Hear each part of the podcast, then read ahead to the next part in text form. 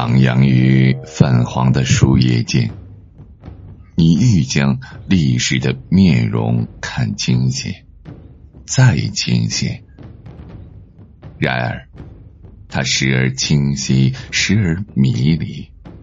清晰的是史册上不容置疑的墨字，迷离的是那些语言不详以及唯美的戏剧化杜撰。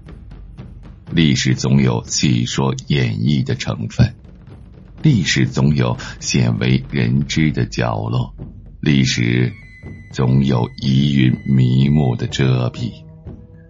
沧海桑田，斗转星移。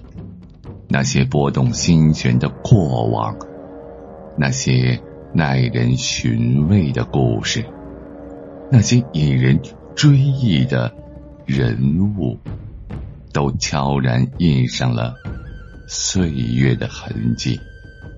那些历史的真相，有的在口耳相传中变成了假象。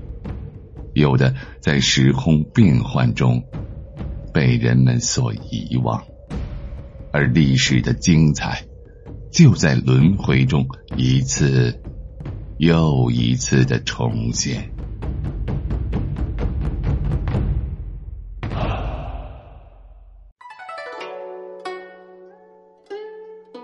中国的知识分子从来就不缺少力挽狂澜的气质。尤其是在民族危亡的时刻，在明朝就有这么一位从平民阶层走出来的硬朗人物。如果不是他在瓦剌部进犯京师的城市保卫战中大喊道：“主张南迁者，罪当斩首。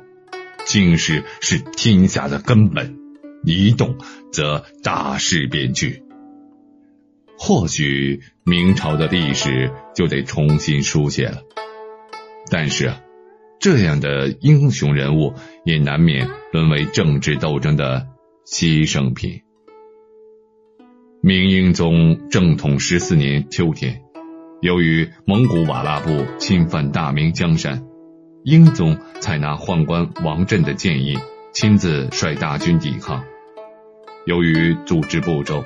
且前线指挥由宦官独断，导致明军在土木堡被瓦剌军打败，英宗被俘。这时人心惶惶，于谦挺身而出，力排众议，坚持社稷重、君为轻的思想，并拥立成王，九月即帝位，为明景泰帝，使瓦剌部。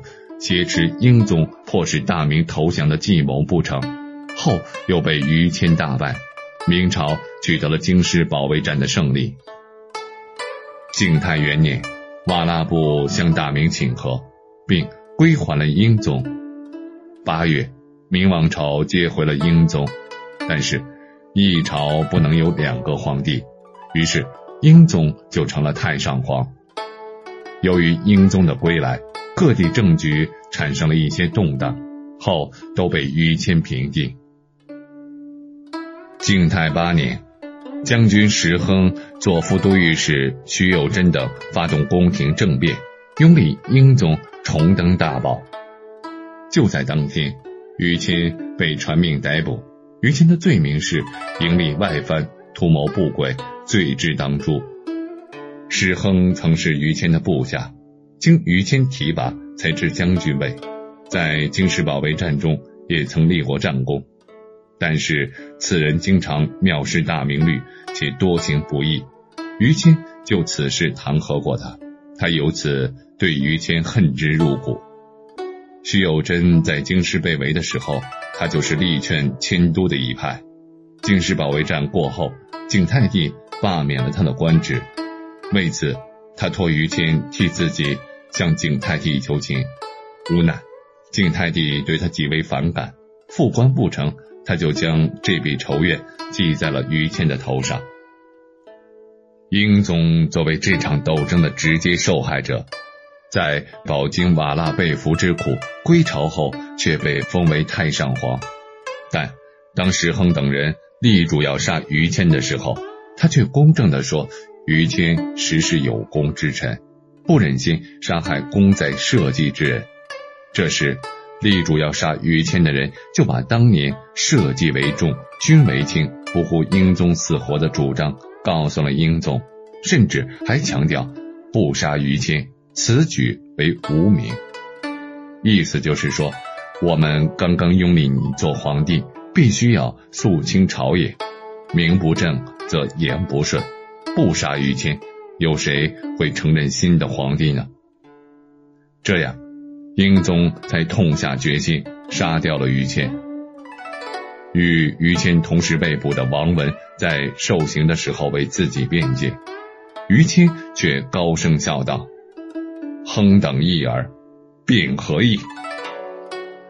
英宗在下令搜查于谦家的时候，方才发现，于谦的家中除了打仗用的铠甲和剑器外，竟再也没有任何值钱的东西了。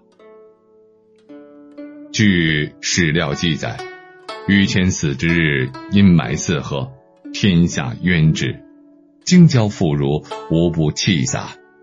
史亨、徐有贞等要赶尽杀绝，宦官裴某。救于谦的儿子逃过了奸党的追杀，还有人不顾个人的生死，收敛于谦的遗骸。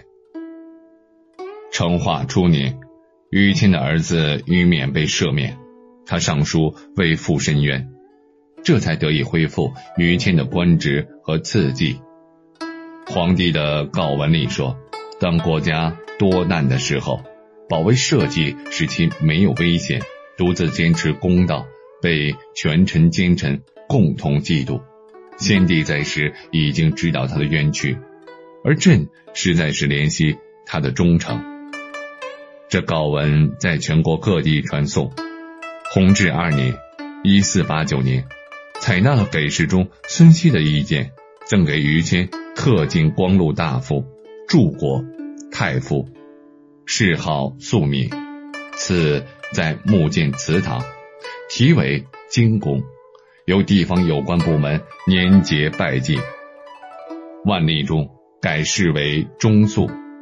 杭州、河南、山西等地都有祠堂，历代奉拜祭祀不止。其实，于谦并不需要皇帝的所谓嘉奖，因为这些所谓的天子似乎没有评价于谦的资格。明英宗之前有过无数的皇帝。在他之后还会有很多，而于谦才是独一无二的。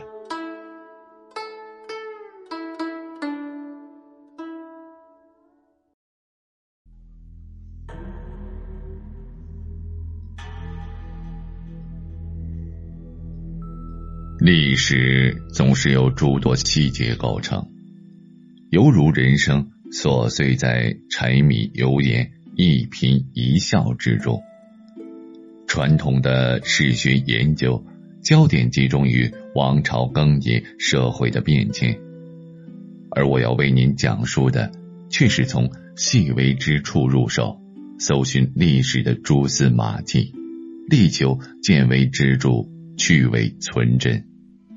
作为历史的放大镜、透视镜和显微镜。不但从宏观上把握历史，还要从细微之处发现历史，帮助您学习历史、增长知识。